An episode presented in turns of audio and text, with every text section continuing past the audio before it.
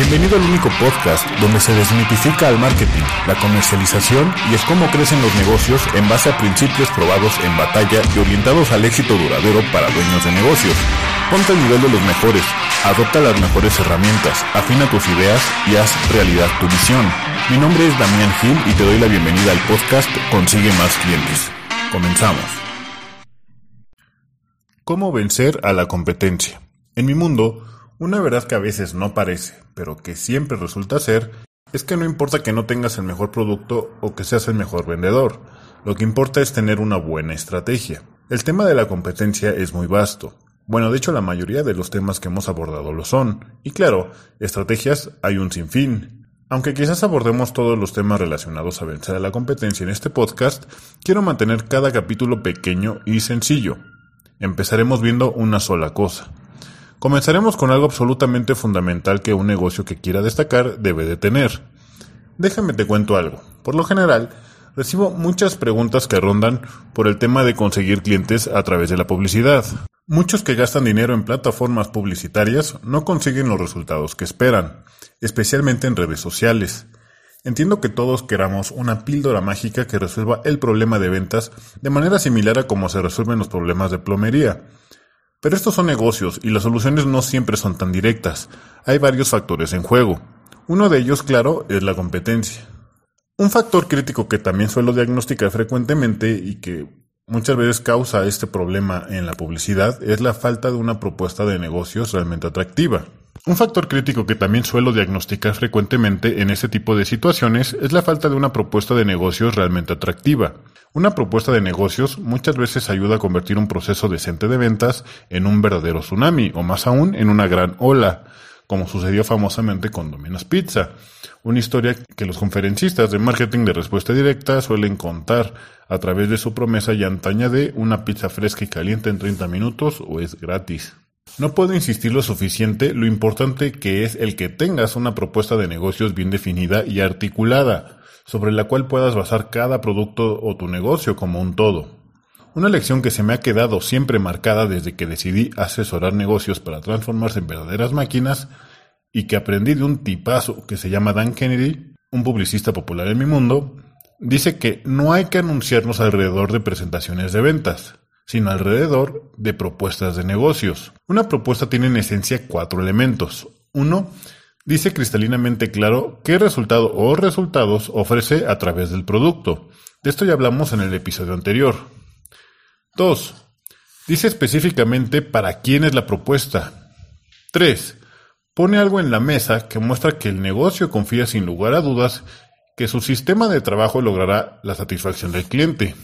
Y cuatro, tiene un mecanismo de acción. Es decir, nos da un mecanismo para probar la solución o nos dice el siguiente paso. Pensemos en esa promesa clásica de la pizzería. Originalmente decía pizza fresca y caliente en 30 minutos o es gratis. El primer elemento está presente. El resultado es satisfacer el hambre con rapidez con una pizza fresca y caliente en 30 minutos. El segundo elemento también lo está por diseño. El quién se define por la distancia a la pizzería. Si vives demasiado lejos, se te daba el teléfono pertinente de tu pizzería más cercana. El tercer elemento también está presente. 30 minutos o es gratis. Todo el sistema de trabajo de la pizzería rondaba en conseguir este resultado. La pizza gratis era la garantía de que la pizza llegaría rápidamente.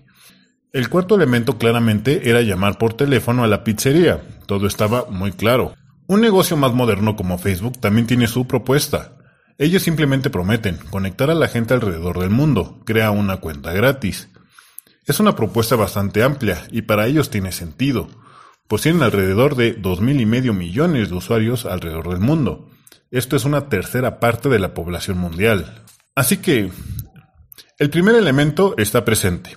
Una cuenta en esta red social te da acceso virtualmente a cualquier persona en el mundo.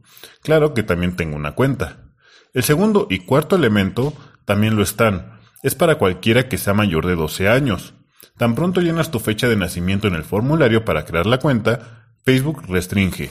Claro, es fácil poner una fecha diferente, pero bueno, es solo una red social que quiere mostrar publicidad y captar información de ti, no es una agencia de seguro social. El tercer elemento también lo está con la promesa que dice crea una cuenta gratis. Facebook pone algo en la mesa, te da acceso instantáneo a su sistema y sin compromiso. Como ves, ambas propuestas son cristalinamente claras y siguen estos cuatro elementos eficazmente. No es necesario siempre detallarlos, pues el contexto puede ayudarte a definir parte de la promesa, como vimos en estos dos ejemplos. Recuerda, hay que hablar alrededor de propuestas de negocios y no de presentaciones de ventas. Si sientes que al decir la tuya no cautivas a quien te interesa cautivar, pues ahí lo tienes, haz una mejor. Ah, y no hay que limitarse solo en pocas palabras pero tampoco le hagas una superoración de 10 comas. Evite el lenguaje genérico o de analista de negocios. Sé específico y usa las palabras que usan tus clientes. Si, si un niño de 8 años o tu abuela pueden explicar tu propuesta al escucharla una vez, ya estás del otro lado. Ya hablaremos de redacción más adelante. De propuesta se puede decir mucho más, ya que Dan, el publicista que te mencioné, ayudó a dividirla incluso en tipos. Y también está la gran idea de David Ogilvy, que es la sexta proposición, que básicamente reemplaza el elemento de la garantía por un por qué. Pero este es un tema más avanzado que vale la pena considerar una vez hablemos de redacción. Así que ahí lo tienes. Elabora tu propia propuesta de negocios. Así que ahí lo tienes. Ya puedes elaborar tu propia proposición de negocios y empezar a usarla para empezar a cautivar a más clientes a través de una promesa concreta, bien definida, bien articulada y donde se entiende claramente cómo sacar provecho de ella. Eso es todo por hoy. Si tienes preguntas, comentarios o sugerencias, envíalas al correo damian arroba o al Twitter damiangilz, G-I-L-Z. No olvides checar los libros en Amazon si quieres ir más lejos. Puedes encontrarlos en empresaencrecimiento.com diagonal libros. Muchas gracias por estar aquí.